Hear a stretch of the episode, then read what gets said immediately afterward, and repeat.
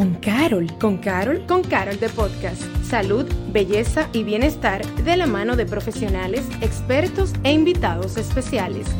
Con Carol de Podcast.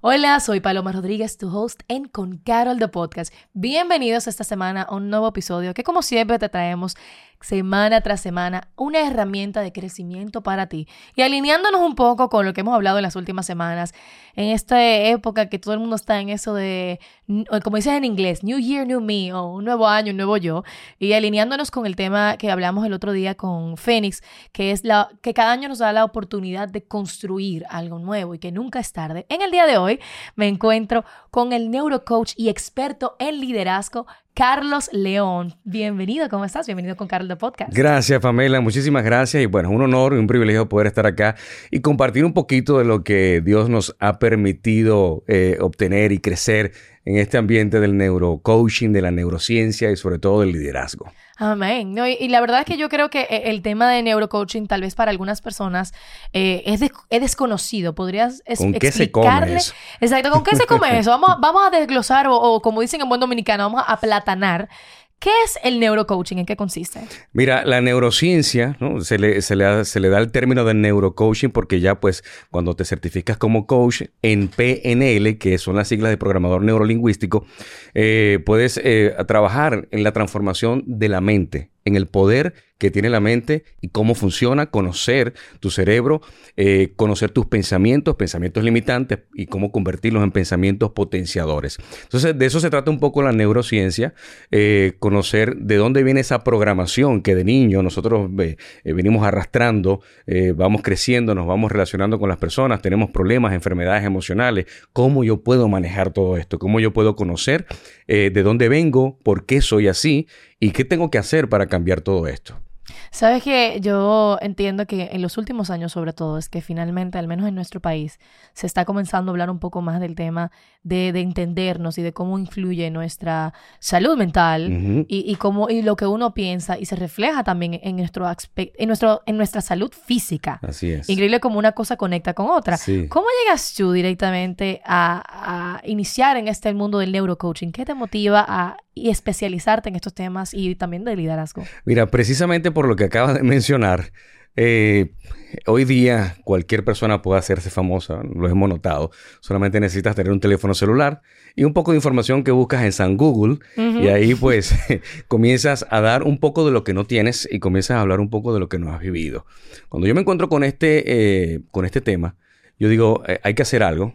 Yo te confieso que tenía una falsa humildad esa falsa humildad que, que, la gente te dice, hey Pamela, eres tremenda comunicadora, eres excelente. Y tú dices, no, eh, normal, normal. Entonces yo, yo venía de ese mundo, de esa falsa humildad, donde no quería reconocer lo que, lo que estaba dentro de mí, el valor que, que, que, yo tengo.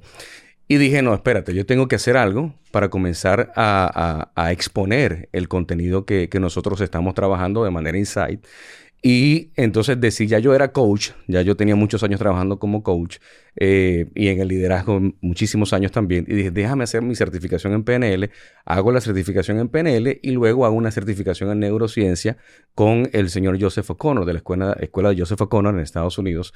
Y ahí entonces comenzamos a trabajar.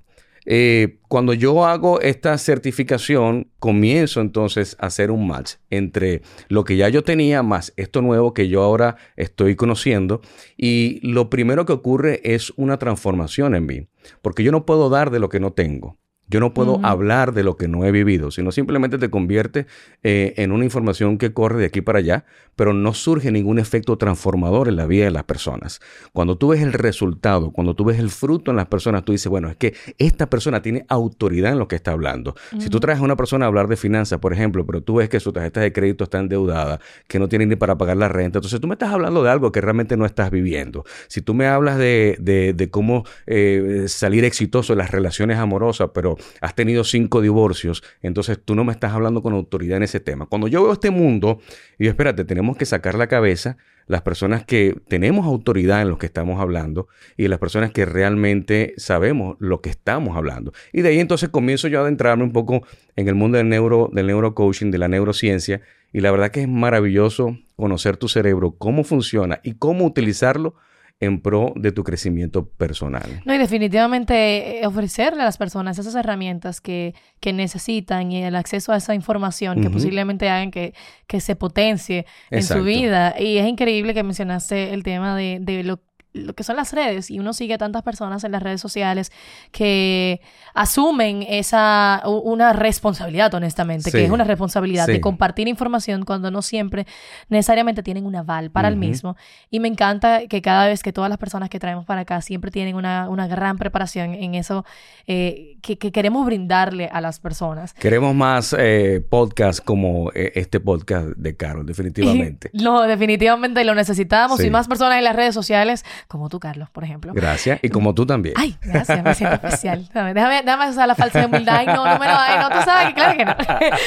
Mira, yo quiero hablar, empecé el podcast diciendo eso del de, nuevo año, nuevo yo. New Year, New Me, que muchas personas se lo ponen. Este nuevo año, yo voy a hacer, voy a hacer este tipo de cosas, esto es lo que voy a hacer. Las personas aprovechan que terminó un año para empezar esa nueva etapa en su vida. ¿Sientes tú que que utilizar esto de que cuando se acaba el año es el momento perfecto realmente o tal vez no deberíamos necesariamente eh, entrar en estas etapas de cambios solamente porque el calendario, el número del año cambie, sino en el momento que tú estés listo durante el año. Mira, puede ser cualquier fecha del año. El enero es el año más motivacional y febrero es el año más de, mayor decepción que hay.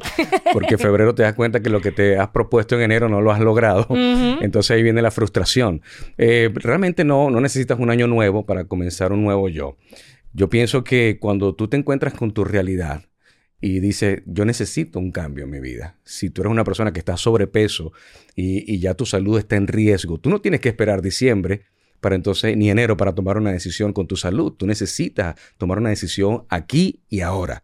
Y esa es la famosa eh, frase que nosotros como coach usamos. La comunidad de coach usamos mucho esta frase, aquí y ahora. No necesitas mañana, ni pasado mañana, ni diciembre. Necesitas tomar una decisión ya. Just do it. Simplemente hazlo. Y el problema de la motivación, que es una trampa, totalmente, porque tú no necesitas una motivación para hacer las cosas, tú necesitas ser intencional. Cuando tú eres intencional, entonces tú no vas a depender de una motivación. Hay gente que dice, yo no voy al gimnasio porque no tengo con quién ir al gimnasio. Yo no hago una dieta porque no me gusta hacer una dieta yo solo. Entonces, aquí que, identificamos que hay una falta de carácter. Tienes mucho talento, quizás, tienes dones, habilidades, destrezas, eh, conocimiento, pero te falta carácter. Entonces, el carácter es lo que hace que lo que tú te determines lo cumplas y lo lleves hasta el final. De hecho, la palabra determinación es el arte de determinar lo que comienzas. Y muchas veces nos quedamos a mitad de camino, comenzamos algo, y es lo que nos pasa todos los enero. Comenzamos algo en enero, a mitad de camino lo vamos dejando y decimos, no, bueno, pues el lunes, el lunes, y todos esos lunes se van acumulando hasta que llegue el próximo año, donde bueno, lo que las metas que no pude cumplir este año, las voy a cumplir el próximo año. Pero ¿qué pasa también? Que nos proponemos metas demasiado grandes. Entonces, cuando nos colocamos metas muy altas, se hacen difícil de alcanzar. Entonces, uno de, de, los consejos que nosotros damos es, toma esa meta que es grande y divídela en metas pequeñas. Y cuando tú logras alcanzar un pedazo de esa meta, ya entonces te sientes satisfecho, generas dopamina, serotonina, endorfina, todos esos neurotransmisores que te dan placer, que te dan satisfacción, te sientes bien y entonces ahí encuentras que logré algo, ahora voy por el segundo nivel y así sucesivamente hasta que logres la meta alta que te has propuesto. No, y definitivamente cuando uno hace algo así es como una cierta gasolina que te mm, da. Exacto. El tu ver como, ok, haces ese check de que, wow, logré esto. Eso te empuja y te da como una, una energía que te lleva a llegar a esa otra meta. Ahora es increíble como tú solo respondiste la pregunta que yo estaba pensando en mi cabeza. Yo dije, wow, dijo la palabra motivación. Déjame irme por ahí porque entiendo que en enero definitivamente es el mes de la motivación. Todo el mundo está motivado a seguir una nueva dieta, a llevar una agenda correcta, a todos los días preparar sus outfits de la mañana desde el día antes, a dormir temprano, a levantarse temprano, a ir al gimnasio, lo que sea, cual sea que sea su meta, a empezar clases de quiero aprender un nuevo idioma, me voy a poner en clase de francés, me voy a poner en clase de guitarra. Y así mismo en febrero de repente todo el mundo lo deja. o sea, a nivel de cómo funciona la mente, si alguien se sintió identificado con lo que acabamos de hablar, de que yo soy ese tipo de persona, de que lamentablemente las cosas que inicio, sea lo que sea, no tiene que ser solo el gimnasio o la dieta, porque lo acostumbramos a eso, eh, lo dejo.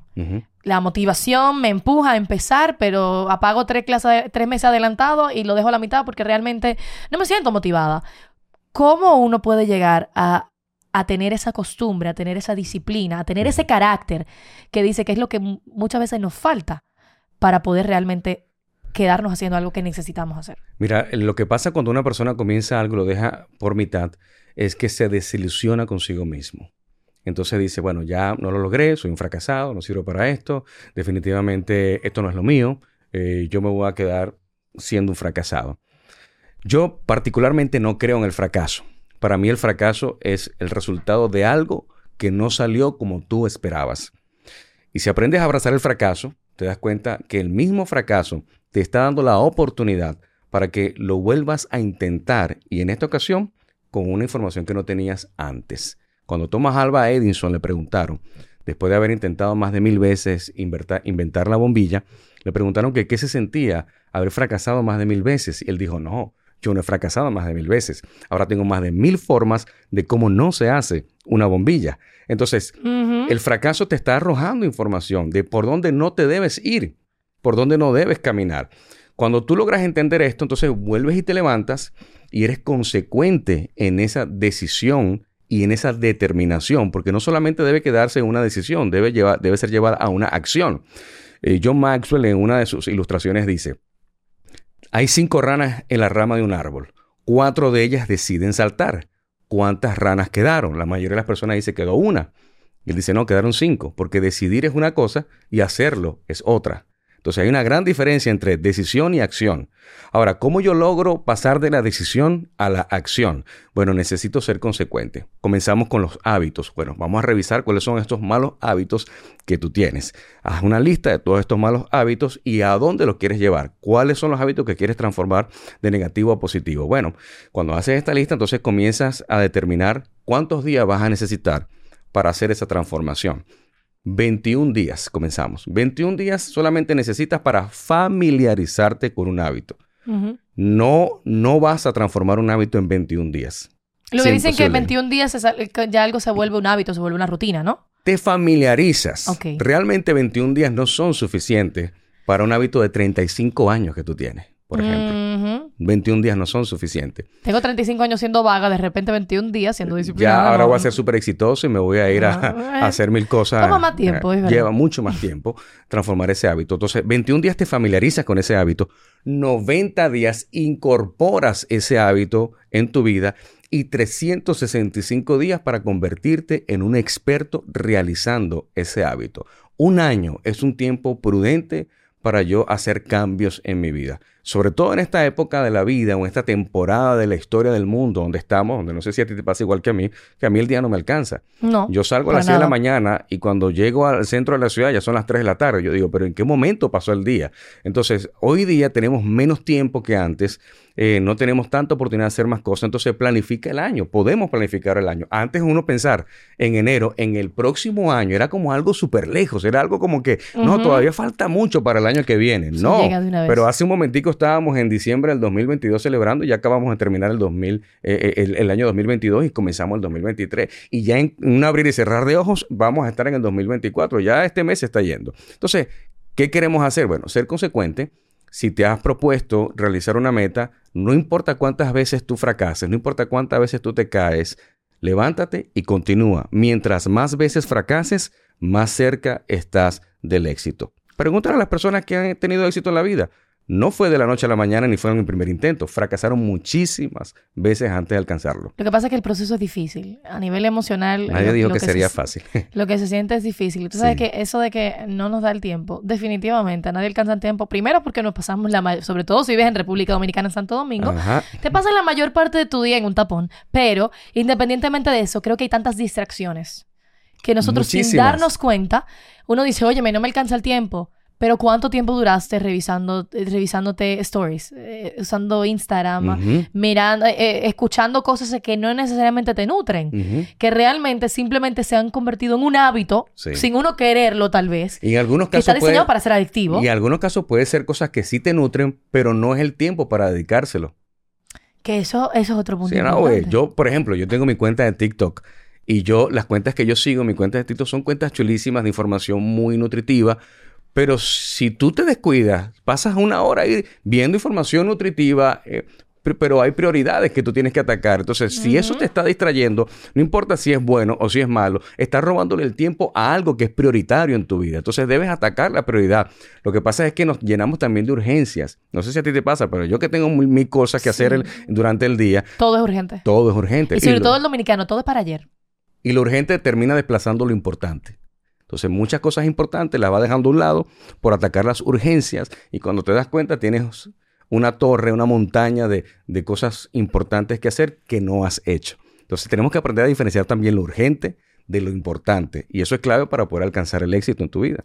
Sabes que hablamos de ese tema de consumir contenido. Yo creo que en las redes sociales, en los, sobre todo en los últimos años, se habla mucho de ese tema motivacional, de que, o sea, tu propio jefe, que bueno, no, no voy por ahí, pero tú entiendes en el tema de que todo el mundo tiene que ser un líder, de que tú tienes que ser emprendedor. A mí me encantan los videos que hay en TikTok, en TikTok como con Reels en Instagram, que es las personas que ponen de que yo, que yo no quería un trabajo de 8 a 5, quería tener mi propio tiempo.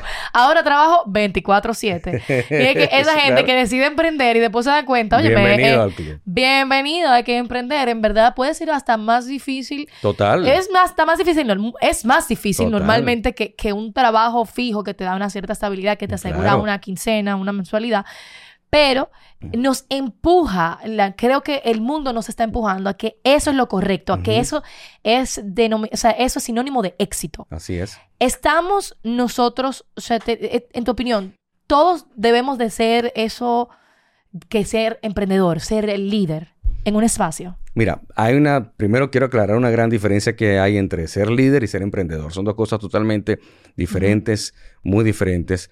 Yo pienso que no todo el mundo nació para emprender. No todo el mundo nació para emprender. Así como existe el dueño de la fábrica de zapatos, tiene que existir el que fabrica el zapato. Sí, va a decir, no vamos a quedar sin gente para hacer la cosa. Claro, el que cose el zapato y es lo que le gusta hacer. Y va a estar ahí porque primero tenemos que analizar la, la, diferencia de temperamentos con la que el ser humano está compuesto. Hay gente que son coléricos, otros son sanguíneos, otros son melancólicos, otros son flemáticos. Tú no puedes poner a un flemático a salir a la calle a vender porque no, a él le gusta estar sentado en un escritorio todo el día. No puedes poner a un colérico sentado en un escritorio porque el colérico es inquieto, el sanguíneo es inquieto y necesita hacer muchas cosas. Se va a levantar del escritorio muchas veces, va a perder tiempo, en fin. No todo el mundo nació para emprender y eso es una gran mentira y una gran trampa para sacarte de tu propósito, de la asignación que tú tienes acá en la tierra y en la vida. Ahora, todos sí debemos ser líderes, porque cada uno lidera en el espacio donde se encuentra. Sea donde sea que estés, si eres ama de casa, si eres madre soltera, si eres un hombre obrero, tú estás liderando desde esa posición. ¿Qué es liderazgo? Liderazgo es influencia. O sea, tú comienzas a influenciar a la, al primer rango de personas que, están a tu alrededor. Yo como padre, mi primer rango de influencia se encuentra en mis hijos. A ellos son los primeros que debo influenciar. Yo no puedo querer cambiar el mundo sin antes dar tres vueltas por mi casa.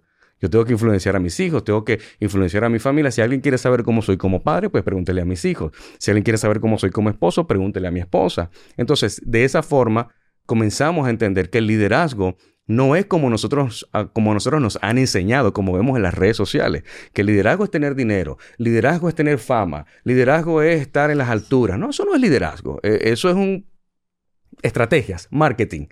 ¿Ok? Porque, bueno, no quiero entrar en ese tema, pero ¿cuántos cantantes que no cantan son famosos? Sí. y eso no quiere decir que sean buenos cantantes, sino que simplemente estrategias de marketing. Yo soy publicista, licenciado en publicidad y mercadeo, soy licenciado en, en comunicación social, y tú simplemente tienes que hablar muy bien, saber manejar la cámara, y eso es, eso es todo, suficiente para querer o poder engañar a las personas. Pero liderazgo aún puede ser una persona desconocida, Pamela. Alguien que nadie sabe quién es, alguien que nadie conoce y esa persona realmente puede ser un gran líder en lo que está haciendo y puede ir influenciando a las personas. Tú sabes que ese término de lo que es un líder 100% se, se ha tergiversado un poco o nos hemos perdido en realmente que al final todo el mundo debe de ser líder. Todo el mundo es líder normalmente en su área. Eso es lo mismo que el término influencer. Claro. Influencer se ha catalogizado, ¿verdad? Se me enterré, se ha catalogado como que solamente esa persona que crea contenido en las redes sociales. cuando para mí una persona influyente es una persona que se destaca en lo que hace. Sí. Eh, eso puede ser a nivel de redes como fuera de las redes sí, sociales. Totalmente. Eso puede ser, o sea, una persona influyente. Yo tengo a mi padre, que no utiliza para nada las redes sociales, pero es una persona reconocida en, en el ámbito del ciclismo, por ejemplo. Y él es una persona influyente en su comunidad. Exacto, él es líder en su comunidad. Él es líder en, comu- en su comunidad. Sí. Mi madre fue catedrática, eh, es profesora eh, de contabilidad. Y ella fue una persona, todavía Total. al sol de hoy, que habla con sus ex estudiantes y, ella, y le dicen cómo eh, le aportó tanto, tanto a nivel lo que le daba de clase como persona. Ella influyó en ellos. Eso es liderazgo. Y eso es, y eso es liderazgo, pero eso lo- no importa. el- eso, tú ser influente, tú, influyente, tú ser líder, no debe de ser porque tú le hablas a miles de personas No. o a cientos, No, hasta con ser un padre de familia, como hiciste el comentario. absolutamente. Hitler le habló a miles de personas y Ah, fue bueno. un mal líder. Fue un- Eh, eh, sí, sí, Chávez le eh, tuvo millones de seguidores y fue un mal líder. Entonces, eh, la, la multitud no determina un liderazgo correcto. y Ni determina genuino. el éxito. Ni determina el éxito tampoco. Un líder, ¿se nace o se hace?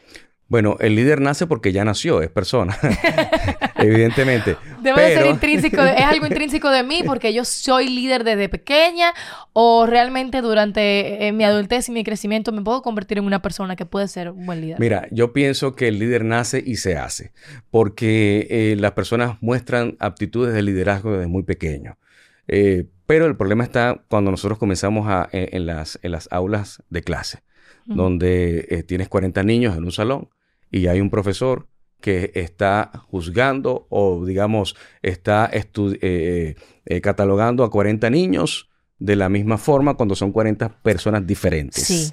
Entonces, ahí castramos el, el líder que hay en, en esos niños. Eh, Albert Einstein dice, no puedes juzgar a un pez porque no tiene la capacidad de trepar un árbol como un mono. Entonces, cada quien tiene un- un- una personalidad distinta y esa personalidad conlleva un liderazgo diferente y en la diversidad donde crecemos. Ahí está el camarógrafo ahora mismo y él, él es líder en su área. Él sabe lo que está haciendo. Yo no soy camarógrafo. Yo simplemente me siento y utilizo el micrófono y si tengo que mirar la cámara, él me va a instruir. Él es el líder en eso. Entonces, yo no lo puedo a él juzgar porque quizás no sabe hablar frente a un micrófono. Y dice, no, tú no eres líder porque no sabes hablar frente a un micrófono. No, él está liderando. Entonces, yo pienso que cada persona tiene un liderazgo interno, genuino. Ahora, que no lo haya florecido, que no lo haya expuesto, ya eso es otro tema, porque tiene que ver mucho con las frustraciones que yo traigo de niño. ¿Me entiendes? Hay personas que vienen creciendo de niño y tienen talentos, habilidades y destrezas, pero su papá quizás quiso que fuese mm, pianista, pero él quería ser chef. Entonces lo obligaron muchísimo, lo obligaron a ser pianista, pero no, él quería ser, se hizo un buen pianista, pero frustrado. Entonces, esos sueños frustrados habitan en los corazones de millones de personas que dicen, yo no soy líder. No, tú eres un líder, pero estás en el lugar equivocado. Entonces, cuando encontramos propósito, que este es este es la clave, la palabra clave de la persona, de la vida de la persona, es encontrar tu propósito. Cuando tú encuentras tu propósito, Pamela, tú disfrutas lo que estás haciendo y por eso te pagan. Entonces, imagínate, estás en el lugar correcto, estás sacándole el mayor provecho a tu liderazgo y ahí es donde tú tienes que estar. Entonces, yo pienso que es eso, encontrar propósito y ahí entonces encontrarás tu verdadero líder que está dentro de ti. Y eso iba justo alineado con, con mi próxima pregunta, que es ese consejo de que le podría dar a una persona para que sepa escuchar y sacar ese líder que tiene dentro. Sí. Ok, yo tengo que... La forma en que yo lo voy a lograr es encontrando mi propósito, pero eso idealísticamente suena como, perfecto, tengo que encontrar mi propósito. ¿Cómo lo busco? ¿Cómo lo encuentro? ¿Cómo sé quién realmente, qué es realmente lo que tengo dentro cuando tal vez hay, hay, tantas nubes en, en el camino que no me dejan ver dónde está la luz al final del túnel? Sí, bueno, ahí eh, eh, eh, es una pregunta que es al mismo tiempo profunda, pero al mismo tiempo incomprensible, porque la gente cree que su propósito se encuentra en tener mucho dinero, y, o la gente se, cree que su propósito se encuentra en tener mucha fama. Hay, una ilustración que dice, cuando, cuando yo tenga mi primer trabajo, voy a ser exitoso y feliz. ¿Y después qué? Bueno, cuando ya tenga mi primer trabajo, entonces voy a comprarme una bicicleta. ¿Y después qué? Bueno, entonces compraré una casa. ¿Y después qué? Pues me casaré. ¿Y después qué? Pues tendré hijos. ¿Y después qué? Pues le pagaré la universidad. ¿Y después qué? Seré abuelo. ¿Y después qué? Pues me tocará morirme. Entonces, ¿qué pasó con tu vida? ¿Qué hiciste con tu vida? O encontrar tu propósito es encontrar aquello que te gusta, aquello que te apasiona. Solamente con ver tu rostro cuando te encuentras con aquello que te gusta y te apasiona, es, es una señal de saber que estás en el lugar correcto. cuando eres feliz haciendo. Hay gente que me dice, yo me quiero casar para ser feliz, pues no te cases. ¿Pero por qué? No, porque nadie se casa para ser feliz. Tu felicidad no debe ser condicionada A nadie ni a, a estar nada. atado a otra persona. Claro, tu felicidad la encuentras dentro de ti. Si eres una persona que crees en Dios, pues tu felicidad está en Dios. Si no crees en Dios y crees en la vida, pues tu, felici- tu felicidad está en la vida. Pero es aquello, tú tienes que ser feliz por tu propia cuenta. Cuando tú eres feliz por tu propia cuenta, ya encontraste tu propósito. Cualquier cosa que hagas, vas a ser feliz. Y tu felicidad no va a depender ni de un esposo, ni de una esposa, ni de tus hijos, ni de un carro, ni de un trabajo, ni de una cuenta bancaria. Sino que Ujú. eres feliz por quien eres, no por lo que haces. Hace una semana salió un episodio que si no lo has escuchado te invite, te invito a que lo, lo escuches. Me parece que fue el episodio dos, hace dos episodios atrás con Phoenix. Eh, hablamos eso, que a veces cuando tú sabes cuando el camino es correcto porque se siente bien, porque te da paz. Ujú. Y eso es lo que tú tienes que buscar, porque al final siempre pensamos que eh, el éxito y la felicidad y la vida va a la meta final que tengo que llegar. Pero entonces, como dijiste, llegaste a la meta final, ¿ahora qué? La vida es el camino hacia la meta. Entonces, si tú no estás haciendo algo que te llena, que te apasiona, que te, que te hace sonreír, que te da paz, a veces te puede, obviamente todo llega a un momento de estrés, pero que realmente te haga sentir vivo. Claro. Pues entonces, eso es lo que tienes que estar haciendo. Y si esa no, paz, y esa paz no debe depender de tu entorno ni la circunstancia. debe dártelo tú. Es totalmente. Porque aunque tú estés en medio de una tormenta, por eso dice el- e- ese famoso dicho, paz en medio de la tormenta. La tormenta no te va a dar paz. Tú estás en un problema, quizás estás en una circunstancia adversa, estás en una tribulación, eh, pero tú decides tener paz. Y es esa paz que, que- que dice por ahí, la paz que sobrepasa todo entendimiento, que es esa paz que tú no entiendes porque tú tienes paz, pero la tienes, a pesar de que no tienes un solo peso en el bolsillo, a pesar de que te botaron del trabajo, a pesar de que la novia te dejó, pero tengo paz. Y esa paz es valiosísima. Y eso, no, no, no tiene pre- precio, literalmente. Hay gente que tiene muchísimo Absoluta. dinero y lamentablemente no, tiene, tiene la paz. paz. No tiene paz. Hay gente Todo tan pobre, tan pobre que lo único que tienen es dinero. Exactamente. wow. Eso fue como, eso fue, eso fue profundo. Me quedé como. pff. ¿Sabes que también eres, podcaster? Que estuvimos Sí, hablando, sí. conferencista, escritor. Háblame un poco, ya quiero como que las personas te conozcan un poquito más de, cada faceta. Incluso veo que trajiste acá este libro Sí. que dice, ¿cómo se Nada llama? es imposible. Nada es imposible. Conquístalo. Conquístalo. Estás condenado al éxito. ¿Cómo diferencias cada una de estas facetas que vives en tu vida? Y, y- y me encanta esta pregunta porque eh, hay veces que mm, yo creo que en el mundo habitual o lo convencional es que tú eres abogado y punto. Tú eres escritor y eres eso. Tú eres comunicadora y eso es todo lo que debes de hacer. Contrale, pero yo quiero escribir un libro, pero yo quiero actuar, pero yo quiero cocinar. Eh, haces muchas cosas diferentes. ¿Cuál viene siendo como tu faceta favorita, si tienes alguna? Buena pregunta. ¿Y cómo te diferencias de una cosa y otra? Al final todas van medio sí. alineadas también. Sí, van, van de la mano, van muy de la mano, pero eh, una vez en un programa de televisión me preguntaron que, que con qué película yo me identificaba en cuanto a mi vida. Y esa película era Forrest Gump. Ya, André, yo estaba de que al ratico... Yo no... ¿Por qué? ¿Te me estás leyendo la mente? yo te estoy leyendo la mente, Yo estaba soy neurocoach. decir de que Forrest Gump. Yo no sé por qué rayos me salió ese pensamiento. like, se lo juro que yo lo pensé. Yo dije, wow, al ratico dice la película que me encanta, Forrest Gump. Sí, Wow. porque Forrest Gump hizo de todo. Que hizo de todo. Hizo de todo. Y, y a donde fue, en su inocencia, en el caso del personaje, en su inocencia, influyó la vida de muchas personas Sí. y las llevó a ser mejores. Entonces, cuando, cuando yo veo, y, y te, te confieso que yo, yo, yo soy muy llorón viendo películas, pero con Forrest Gump yo, yo lloro mucho también, o sea, me, me impacta la historia y, y- y ellos, ellos plasmaron en la película incluso hasta el baile de Elvis Presley, que él fue el que él se lo inspiró a él. No es real, es parte de la película, Claro. pero, pero cómo él pudo influenciar en la vida de cada una de las personas y cómo amó incondicionalmente, porque él amaba a la gente incondicionalmente. Entonces, ¿cuál es mi faceta favorita? Yo pienso que todas son favoritas siempre y cuando cumplan su rol y su propósito. Yo soy empresario, tengo varias empresas, soy padre de familia, tengo cuatro hijos, tengo una esposa, eh, tengo una comunidad de más de 2.500 personas que lidero. Eh, hago muchas cosas y yo pienso que en cada, cada una de las cosas que hago, pienso que no son diferentes, pienso que es lo mismo. Pero en un lugar diferente, en un entorno diferente y con personas diferentes. Mi propósito es eh, ayudar a los demás a encontrar su propósito. Yo me siento muy identificada ahora mismo con todo lo que estamos hablando. Totalmente, totalmente de acuerdo. Y al final, y eso es lo bonito de tú encontrar tu propósito, cuando está definido, tú puedes hacer, eh, diversificarte en muchísimas áreas y, Sí. y te sientes más pleno, no necesariamente Sí. porque tú hagas muchas cosas diferentes, eh, que la gente pueda ver desde afuera como que no tienen una que ver con otra. Al final, todo puede ir alineándose hacia donde tú quieres llegar como persona, hacia lo que tú estás llamado a este mundo para hacer. Y hablando de eso, también hay un tema que es el enfoque. Y hay un, uno de los episodios del podcast que se llama, el, el tema era el enfoque del líder. Y Sí. decías, lo voy a citar, en lo que te enfocas, te domina. Absolutamente. ¿Cómo saber, o sea, y cómo definir en qué nos enfocamos y si nos estamos enfocando de manera correcta en esto? Mira, a- es uno de mis episodios favoritos de esa temporada porque, primero que nada, el cerebro no registra la palabra no. Cuando tú dices no, tu cerebro no registra la palabra no. Ya entiendo por qué mi, mi sobrinita no entiende muchas cosas. Exactamente. No le digas, Ella no registra el no. no te, no te subas allí porque te vas a caer. No, ella no lo registra. tú tú no, tú tienes que decirle a ella, mira, si haces esto, te puede ocurrir esto. Entonces, te conviertes en lo que te enfocas. Escúchame, te conviertes en lo que te enfocas. Si tú te enfocas aún en lo que no quieres, eso es lo que te va a suceder. Alguien escribió que todo lo que el ser humano teme, eso es lo que le vendrá. Entonces, Porque es lo que atrae. es lo que atraes.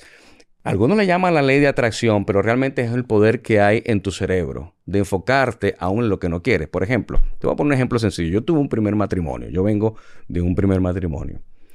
Cuando yo me casé, mi referencia era mi padre biológico, que se había casado ya cuatro veces en ese entonces. Mi padre fue una persona terrible en el amor, no, no lo hizo bien. Cuando yo me caso, yo decía, no me quiero divorciar. Empezaste No con la me condicional quiero divorciar. negativa. No me quiero divorciar, no me quiero divorciar, no me quiero divorciar, no me quiero divorciar.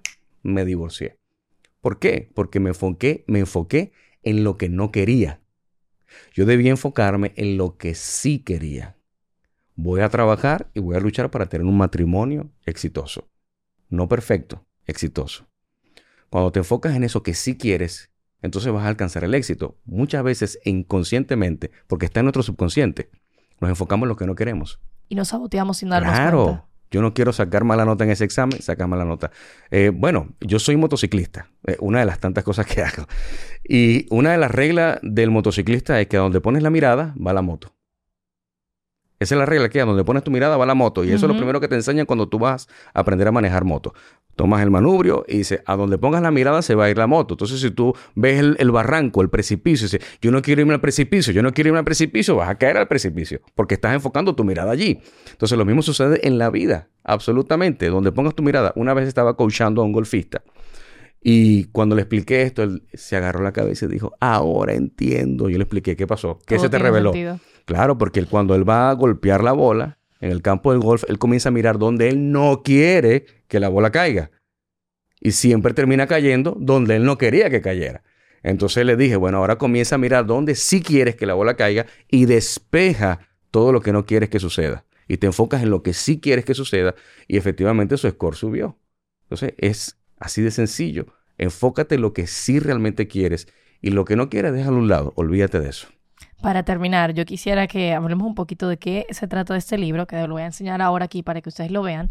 Se llama Nada es imposible, conquístalo. Y dice abajo, estás condenado al éxito. ¿De qué se trata y cómo las personas pueden leerlo? Mira, eh, el libro eh, cuenta un poco mi historia y te cuento rápidamente, eh, eh, bueno, mi historia de niño, adolescente, cuando crecí, mi- hijo de padres divorciados a los cuatro años, eh, me fue difícil en la vida, llegué incluso a este país, yo no soy dominicano, bueno, ahora sí soy dominicano, ya tengo pasaporte dominicano, pero yo nací en Venezuela y llegué a este país con 20 dólares. Y hoy día... ¿Hace eh, cuánto tiempo? Nueve años. Hace nueve años. Hace nueve años llegué acá a este país. Hace 14 me sal- salí de Venezuela y hace nueve años llegué acá. Estuve viviendo en Estados Unidos, Puerto Rico y aterricé aquí. Eh, el libro cuenta un poco mi historia y cómo, cómo eh, he logrado alcanzar hasta el día de hoy las cosas que, tengo. Eh, aparte de eso, el libro tiene principios espirituales. Soy una persona muy espiritual.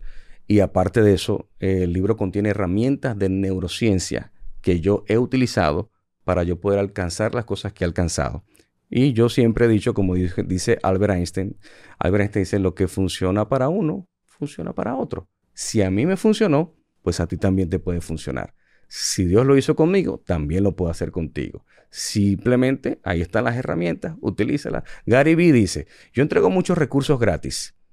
Y la gente me critica porque yo entrego muchos recursos gratis. Pero lo que la gente no sabe es que no todo el mundo los va a utilizar. Entonces, ahí están las herramientas. Yo escribo un libro. Este es el libro que me costó toda una vida escribir. Ahí están mi historia, ahí están las herramientas que yo he usado. Me considero una persona de éxito. Eh, una vez me preguntaron en un programa de televisión también que cuál sueño me faltaba alcanzar. Le dije ninguno. Todos mis sueños los he alcanzado. Ahora yo simplemente me dedico a ayudar a los demás a alcanzar sus sueños. Y ese es mi propósito y mi meta de vida, ayudar a los demás y cada sueño que ya yo tengo, hacerlo más grande. Y de eso se trata la vida. Bueno, pues entonces realmente no, no has alcanzado aún todos tus sueños porque hay tantas personas en el mundo que todavía puedes ayudar a alcanzar los Absolutamente. Y ese es, ese es el sueño tuyo ahora. Ese es parte. Ayudar a los demás a alcanzar el suyo. ¿Cómo pueden las personas eh, leer este encontrar este libro? En Farmacias Carol. ya saben, en Farmacias Carol. Están en Farmacias Carol, está Cuesta Libros, eh, está en la librería Peniel.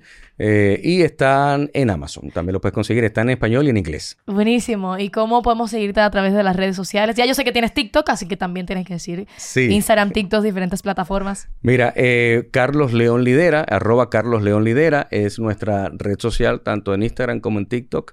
Y eh, nuestra plataforma organizacional es arroba Neuroliderazgo RD.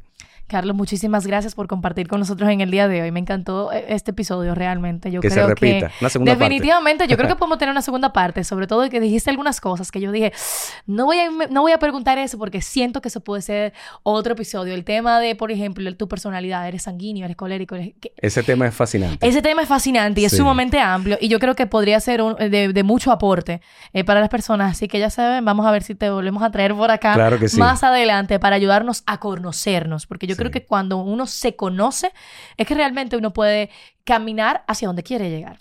Muchísimas gracias por compartir con nosotros y gracias a ti por escucharnos como todas las semanas en Con Carol de Podcast. Recuerda que puedes seguirme, bueno, a mí a través de mi plataforma digital Paloma Rodríguez B y también en Farmacia Carol a través de todas las plataformas digitales. Nos vemos y nos escuchamos en una próxima edición de Con Carol de Podcast. Gracias por acompañarnos a Con Carol de Podcast. Nos escuchamos en un próximo episodio.